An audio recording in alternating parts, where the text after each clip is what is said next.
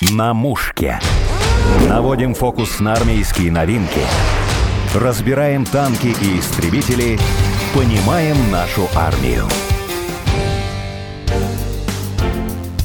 Здравствуйте. Сегодняшний выпуск, надеюсь, будет полезным. Поговорим о психологической помощи участникам боевых действий. К нам в студии пришла Виктория Голобородова – военный психолог, также она клинический психолог, кандидат психологических наук, доцент Виктория Анатольевна. Здравствуйте. Здравствуйте. Вы с самого начала специальной операции оказываете помощь психологическую военнослужащим. Как это все проходит? Расскажите. Ну, на самом деле, никто не думал вообще что-то оказывать, потому что 24 февраля для всех было неожиданным. Единственное, что, учитывая, что я из семьи военнослужащего, и я даже имела очень маленький опыт работы военным корреспондентом, всего три дня в одной из чеченских компаний, я как-то напряглась именно в плане того, что все равно война кончится, несмотря на то, что она только началась, бойцы будут возвращаться. Они будут пытаться адаптироваться к мирной жизни, и это будет серьезным испытанием для государства, потому что это же цвет нации, и его этот цвет нужно встретить и помочь, если будет такая необходимость. Ну и чтобы свой путливый ум чем-то нагрузить, я решила, что нужно делать реабилитационную программу, и прежде всего для обучения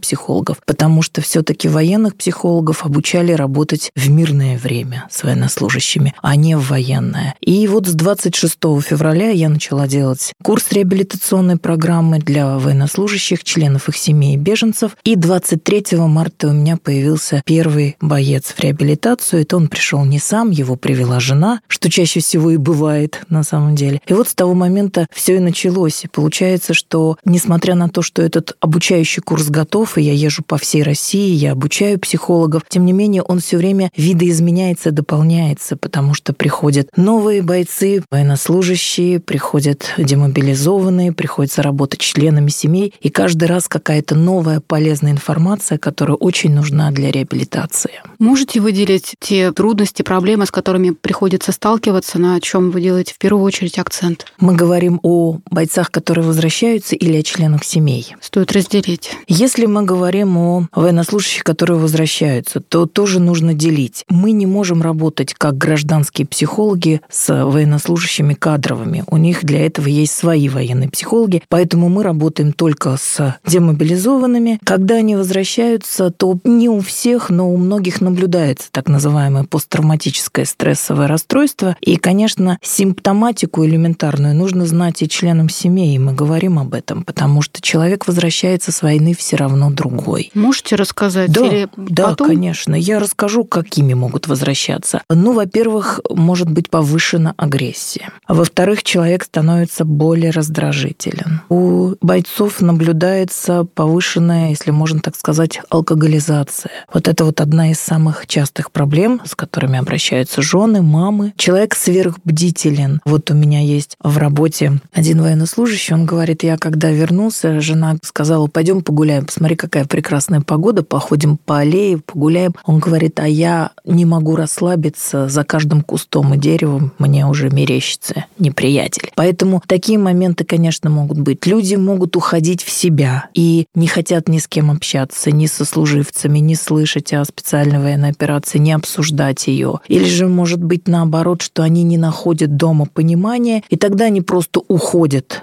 к своим друзьям, к сослуживцам, и там бывают, пьют. И это, конечно, проблема. И нужно адаптироваться, и нужно понимать, что делать в этих ситуациях мамам, женам, потому что человек, который вернулся, все таки он не очень знаком и может отличаться от того, каким он уходил на войну. Какие советы даете, рекомендации? Рекомендация одна – потерпеть. Не лезть, не спрашивать, не упрекать. У многих мужчин алкоголизация – это некая форма адаптации для того, чтобы начать снова жить мирной жизнью. Наверное, многие уже слышали так называемый термин «шок ветерана». То есть, когда военный возвращается из зоны СВО, он же возвращается совершенно из другого мира. Это и боевое братство, это и очень обнаженные чувства, где война — это величайшая лакмусовая бумажка человеческой подлости и человеческого мужества. Это и абсолютный максимализм, когда все понятно. Здесь враг, здесь друг, как поступать. И Он же считает себя героем, и это правда. А когда он приходит сюда, то зачастую бывает формальная встреча на вокзале. День, два, три пришел герой, а дальше все. Он окунается в привычную жизнь и понимает, что, по сути, никто и не оценил то, что он сделал. Так, на словах, а бюрократию никто не отменял. Он также бегает с бумажками. Еще и найдутся те, которые скажут, ты лох, не смог откупиться, как сказала Хакамада на вопрос журналиста, если вашего своего таких придурков или идиотов нет. И, конечно, это серьезнейший большая проблема, почему они и не могут адаптироваться, они ожидали другого. Плюс дома лесопилку на дому тоже никто не отменял. Одна из жен жалуется мне, вот вы представляете, он месяц не пил, и я думала, что все хорошо. А мы в это время делаем ремонт, и ему нужно было встречаться с сантехником. И у него привезли вечером друга убитого, и он опять всю ночь пил. И мне пришлось самой встречаться с сантехником. Понимаете? Жену не повезло.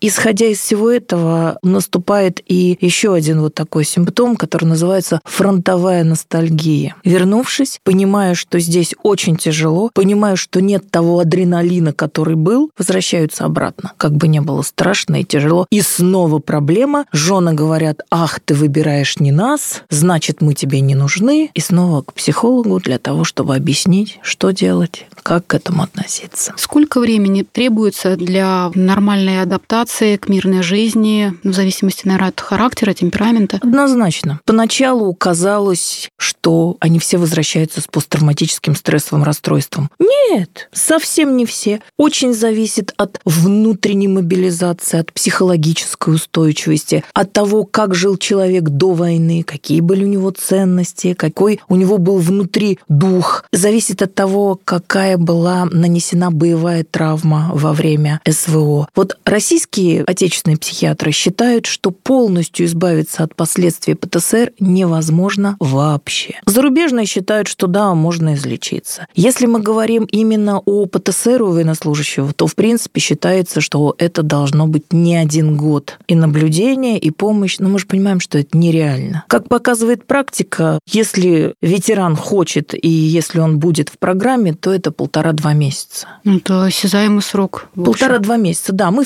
встречаемся в среднем раз в неделю. Если вдруг накрывает, мы можем встречаться и чаще. Но вот такая вот пошаговость, она важна, чтобы человек все-таки понимал, что его жизнь в его руках. Да, мы вот такие как направляющие, идем рядом, но это совсем не значит, что проживаем его жизнь, проживаем его жизненный кризис. Вопрос только в том, что военнослужащие не приходят так, как нам хотелось бы. Нам же хочется, чтобы он вернулся, да? понял, что у него проблемы, и обратился к психологу. Нет. Во-первых, вы знаете, что до сих пор психология, как наука в умах наших граждан, это все таки что-то такое, да, не самая мозгоправда, я справлюсь сам, да у меня есть друг, есть с кем поговорить, зачем мне психолог? И обращаются уже в крайнем случае. Дальше приводят мамы и жены. Это как с алкоголиками. Если привел кто-то другой, помощи не получится. Человек никогда ее не примет. Поэтому вот на сегодняшний день, я вам скажу, из 59 обратившихся, вот 59 военнослужащих. Полностью прошли программу 7 человек. 7 из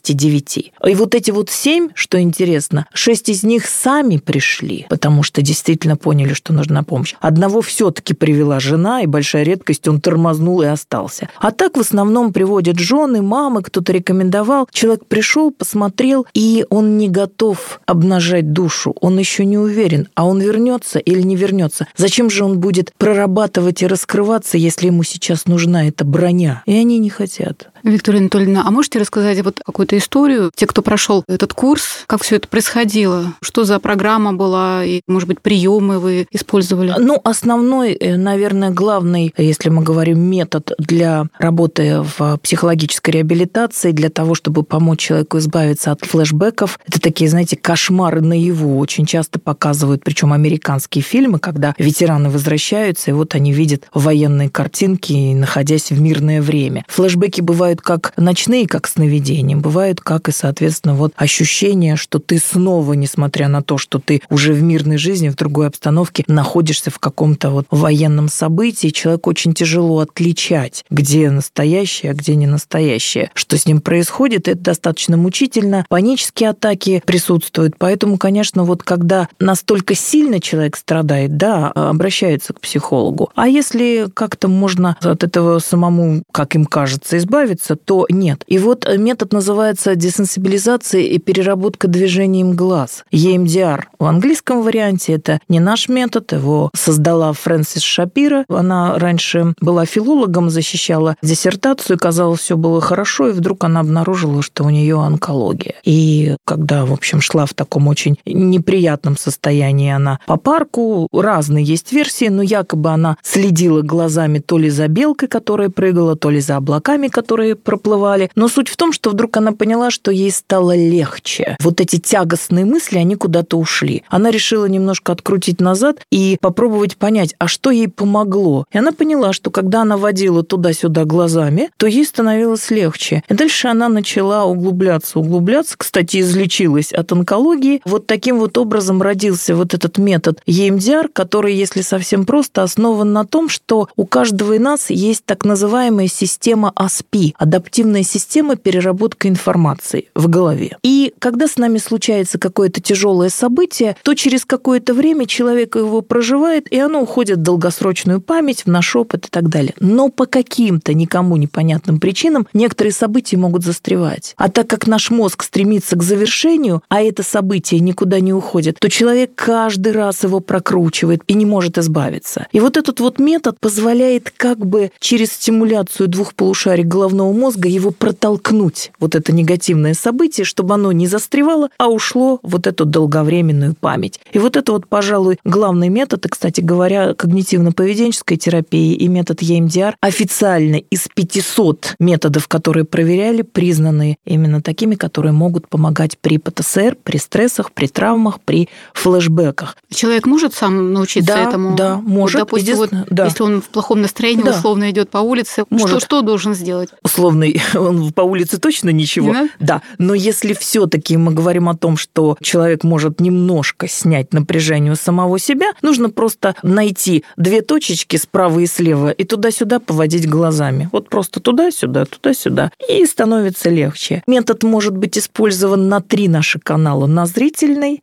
на кинестетический, когда можно похлопывать себя по плечикам, и на аудиальный. Просто взять ручку и пощелкать около ушных раковин. Я, кстати, видела в интернете вот это упражнение, когда с разворотом в одну и другую сторону человек хлопает себя по да, плечам да, это вот оно. и поворачивается Да. в сторону. Это так Очень просто, просто, и, да, и да. работает, да? Работает. Конечно, оно и работает на уровне, скажем так, бытовом, да, ну вот чтобы какой-то стресс убрать, неприятное состояние, просто туда-сюда поводить глазами, сконцентрироваться на неприятном ощущении, и это достаточно там 40-60 секунд, и через какое-то время потихонечку напряжение сойдет. Но если все-таки мы говорим о полноценной помощи, то, конечно, нужно обучение, вот, есть четкий очень протокол, по которому мы работаем, и помощь, безусловно, есть. Разные есть методы и техники, которые позволяют человеку снять мышечные зажимы. Например, есть такая очень известная техника по Джекобсону, когда мы обучаем бойца попеременно напрягать все мышцы своего тела, напрягать и расслаблять для того, чтобы мышечные зажимы из тела уходили, потому что у нас очень связано тело и эмоции. И если мы расслабляем тело, то становится легче и эмоциям. Называется мышечная релаксация Джекобсона. Мы используем разного рода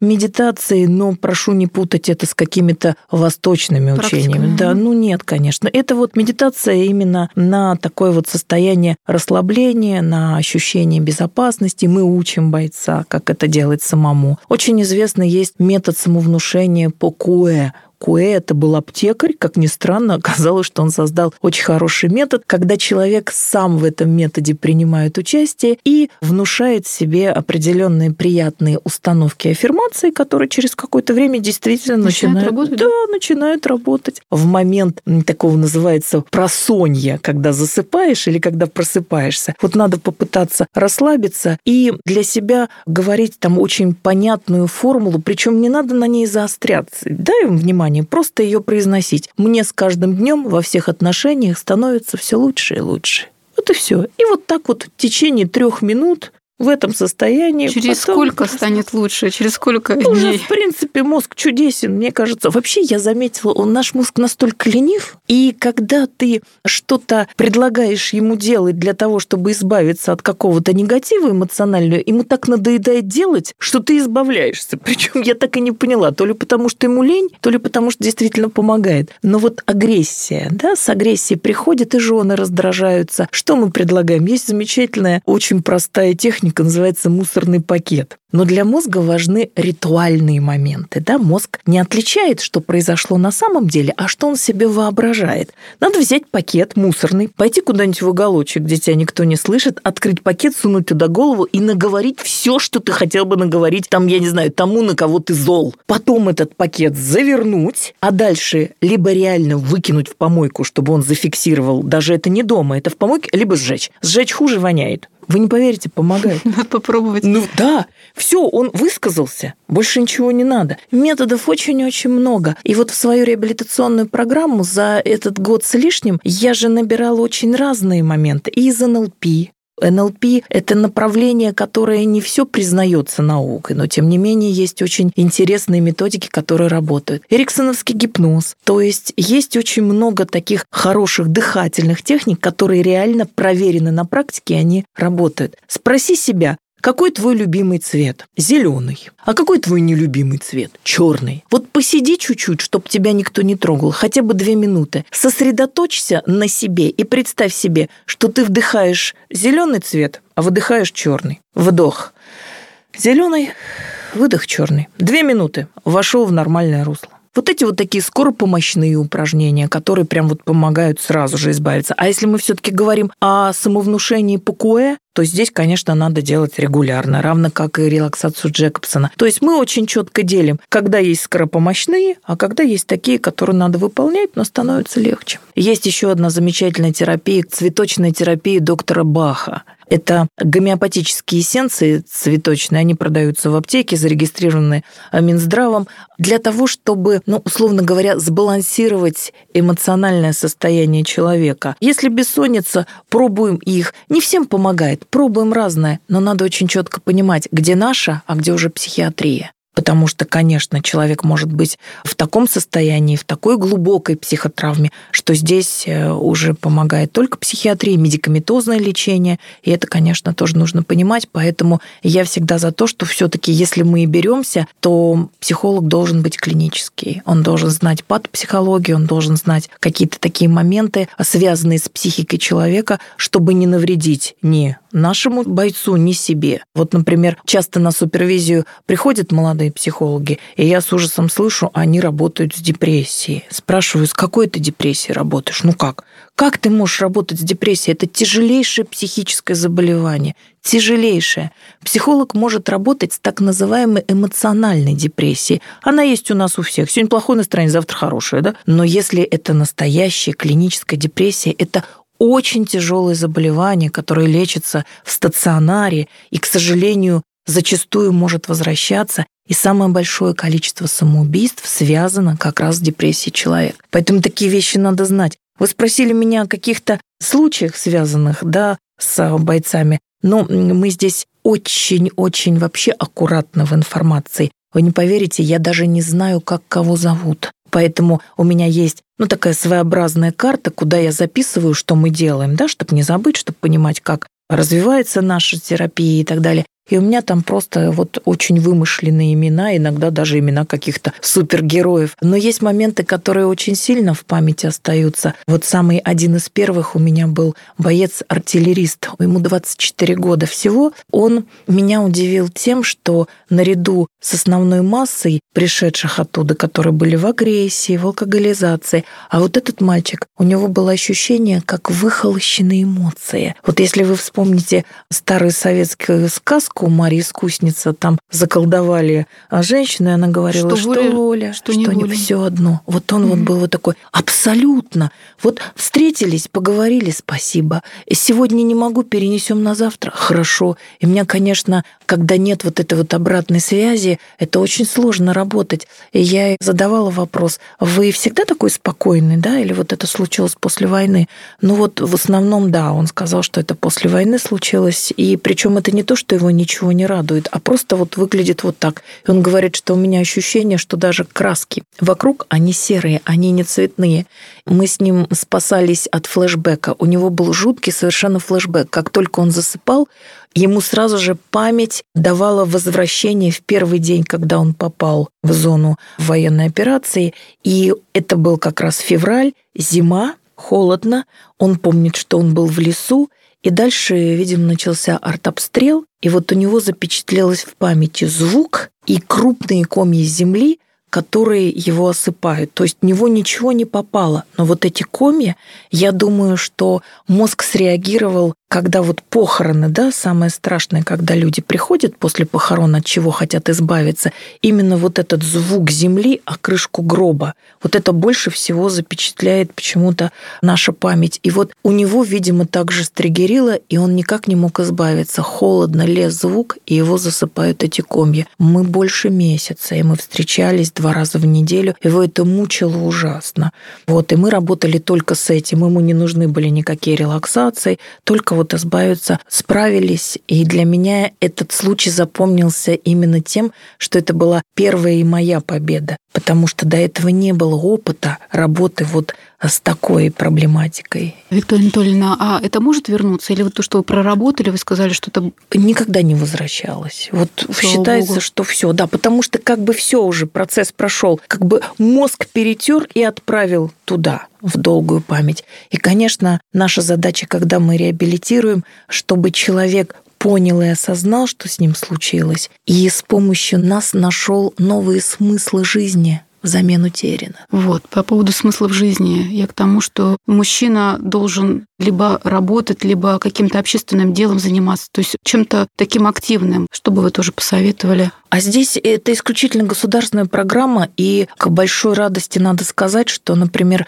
когда были афганские у нас события, чеченские события, ведь вообще никто не занимался психологической реабилитацией, вообще было не до того. Были интернаты, где там доживали люди, которые получили травмы серьезные, ранения, ампутацию. Но вот так заострить внимание государства именно на вот этой теме психологической реабилитации, этого не было. А сейчас, конечно, все больше и больше приходит понимание, что надо делать одну большую программу. Не знаю, как это воплотиться в жизни. Главное, что пока мы работаем, и уже хорошо. Очень много психологов, которые работают бесплатно, которые помогают. Единственное, что мне кажется, что все-таки это нужно сделать делать неким централизованным образом, потому что я, как еще раз вам скажу, человек все-таки из военной среды, иногда ветеран в момент, когда он расслабляется, может сказать такие вещи, которые точно не для гражданских ушей. Понимаете?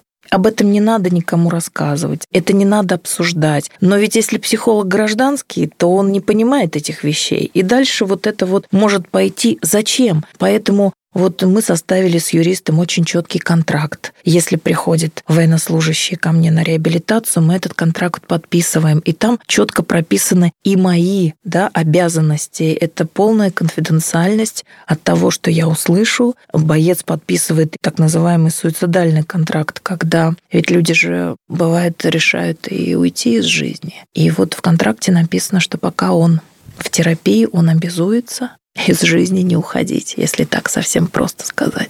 А я, знаете, что вот задавал вопрос по поводу дела, каким да, должен да, заняться да. мужчина, мужчина, не знаю, условно там построить и, дом, да, может да. быть, я не знаю. И здесь вот я как раз и начала говорить, что вот эта вот программа, которая появилась, она подразумевает, что, например, если человек получил серьезное ранение, если он стал инвалидом, его трудоустроить на работу. Вот мы говорим именно о военнослужащих. Это и военкоматы, это какие-то другие должности. Это очень важно. Человек должен себя чувствовать, да, что он не выпал из жизни. Но с гражданскими не знаю, как дальше будет происходить. Но, конечно, очень важно, чтобы по возвращению мужчина он продолжал чувствовать себя мужчиной. Можно сломаться физически, но очень важно не сломаться духом. Поэтому, мне кажется, опять же, государство обязательно должно на это обращать внимание, трудоустраивать. Когда человек пришел и у него руки-ноги целы, с психикой, ну, будем работать, да. А вот когда он пришел ампутант, нет рук-ног, как дальше? А он молодой. Куда его? Ведь он же должен жить дальше. Это, конечно, серьезная должна быть государственная поддержка таких людей. И дело даже не в деньгах, а именно дело в том, чтобы дать мужчине возможность продолжать полноценную жизнь именно как мужчина.